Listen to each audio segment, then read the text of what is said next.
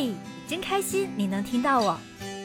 我们是一对爱自驾旅行的夫妻，一个喜欢拍照，一个喜欢写文，一个痴迷于开车自驾，一个永远愿意陪着他到处疯。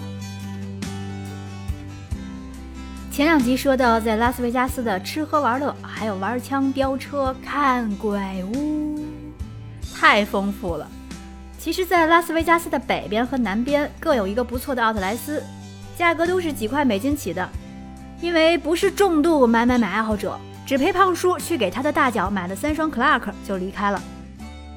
这三双四十五码的鞋子可真是占地方，胖子可以在美国轻易穿下 L 码的衣服，千万不要以为自己变瘦了，因为回到国内依然得三个 XL 才能穿得下。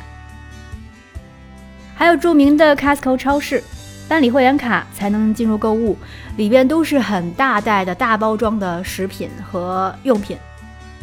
有一种小吃很好吃，它里边是芒果干儿，然后芒果干儿外面裹了一层厚厚的巧克力。我当时拿了三袋儿吧，大概是三袋儿放到购物车。当然后我看到一个坐着电动轮椅的美国老太太，看到我购物车里放的这三袋黑巧克力的芒果干儿，非常兴奋地跟我说：“啊，这个很好吃，我一个人可以吃掉五袋儿。” Oh really？我伸起了大拇指。自从到了美国，其实我觉得自己的说话口气和面部表情都不自觉地变得热情与夸张起来了。如果是在国内的超市和陌生人聊天，这个应该很难见到。好，补给完之后，离开拉斯维加斯，出来转向西北方向行驶，打算穿越死亡谷了。这里就像咱们中国的可可西里，两侧都是光秃秃的沙地和蕨类植物。一大片干涸的不毛之地，要不怎么说拉斯维加斯是一座建立在沙漠中的奇迹城市呢？从赌城出发，务必要给车子加满油，储备足够的水和食物。拉斯维加斯的油最便宜，而死亡谷里面的油可就贵了。死亡谷的门票每车二十五刀，通过自助缴费设备用信用卡购买，全凭自觉。维护这样一大片巨大的荒芜之地，实属不易。二十五刀就算我们贡献给大自然的微薄之力了。在缴费站停车缴费，顺便稍作休息，看到两位精神矍铄的老人家开着一辆老爷车。在美国可以看到各种奇奇怪怪的车型，有些车型已经很老了，但依然擦得崭新油亮的出现在马路上。两个漂亮的美国女警上前攀谈，我这个绝对对欧美人脸盲的，看谁都想打明星。继续往前，路过另外一个食物补给点，在这里看到停了很多辆被搞成超级迷彩的车。其实这个不是因为车主的爱好，而是全球大型的汽车公司对于即将上市新车的测试车的伪装。因为死亡谷常年极端炎热干旱的气候，这里也就是全球最著名的新车极端条件测试场地，每天都有数款研发中的汽车在这里进行极端测试。我们看到的那辆好像是路虎厂牌的车哦。以前听人说过，公路不能修建的笔直，三到五分钟就要设计一个拐弯，说是怕司机容易产生疲劳。可老美偏不信这个邪，路都修成一根筋，一直通向天边。沿路的车少得可怜，偶尔看到对面出现一辆汽车，多少能驱散我们些许的孤独感。路边的木质电线杆告诉我，这里并不是没有人类文明的。一路上有可以停车的景点，整个感觉很像我们新疆天山境内，开阔、荒芜、峭壁、沟壑、干旱、炎热。死亡谷虽然是地球上最不适于居住的地区之一，但是却生长着一些适应能力奇强无比的生物。有一种沙漠小鱼，可以住在比海水多出六倍盐分的水中。它们适应干燥气候，在咸水和恶劣环境里的生存能力令人叹服。穿越死亡谷，继续向 Mamos 猛马镇进发，沿路的植被也有了不同程度的变化，开始出现黄色，然后仿佛就在一瞬间出现了一片绿洲，哇！惊呼，真的。其实，在我国西北和青藏高原，这样的景色多如牛毛，但妙就妙在。刚刚路过一片死亡之地，然后突然惊现一片湖光山色，有一种久旱逢甘霖之后的受宠若惊之感啊！恍惚间，好像自己身处西藏的纳木错湖边。其实，不管我们走多远，到哪里看到的景色，都不如我们大美的祖国。今天的目的地是 Mamos Lake 猛犸湖小镇，安静优美，是一个特别适合冬季滑雪、夏季玩水的地方。周边丰富的湖泊、森林，特别适合露营、钓鱼、骑行。沿路看到很多车辆都绑着小船、皮划艇、桨板，这是一个充满运动细胞的民族。入住在小镇里的一家民宿，服务人员很 nice。在我拿出护照办理入住手续的时候，前台的老帅哥摇摇头跟我说，他对于认知中国人的名字表示非常头疼。马上到来的十月份就会有很多中国的订单，这让他有点无措。我跟他说，其实外国人的名字。对中国人来说，一样令人困扰啊！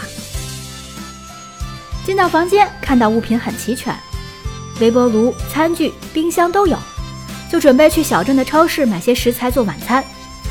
但是毫无悬念的，只能买一些半成品的汉堡、薯条、烤鸡、沙拉、水果，就凑成了一顿晚饭。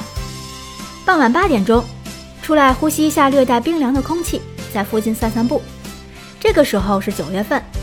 白天才经过气温超过四十度的死亡谷，而不远处的这个小镇的夜晚却清凉的好像初冬。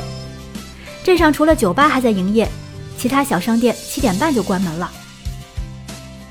本来以为 Mamos 只是随便路过而不得不住一晚的小镇，没想到这个小镇安静而美好，让我们从火辣辣的赌城出来之后感到无比的清爽。一夜安睡，明日进发优胜美地国家公园。顺便说一句，这次无论是住酒店还是民宿，感觉床和枕头都非常舒服。我想我在家里一直睡眠不好的原因，是不是该换寝具了呢？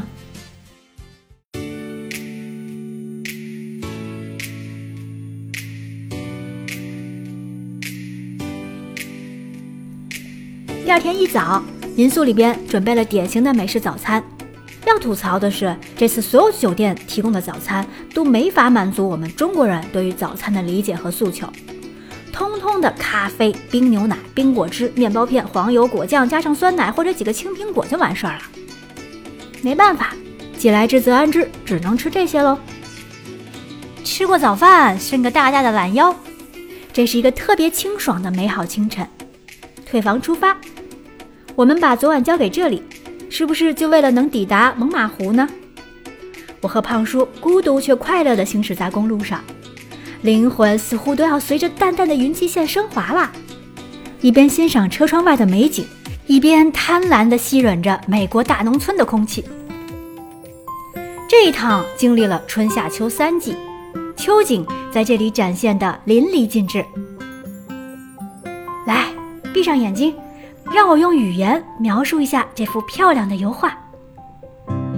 我的左手边，远处是高山巍峨；我的脚下是一条蜿蜒的木栈道，栈道两侧是随风飘荡金黄色的芦苇。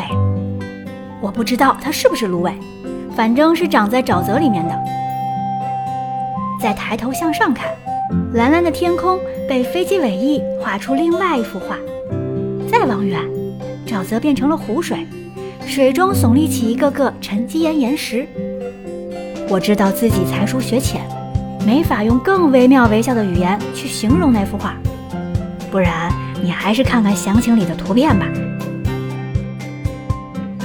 在这儿流连了好久，再次启程前往优胜美地国家森林公园，导致我们在优胜美地的时间远远不够用，而当晚又要继续赶到旧金山，没办法。美景让人忘记了时间。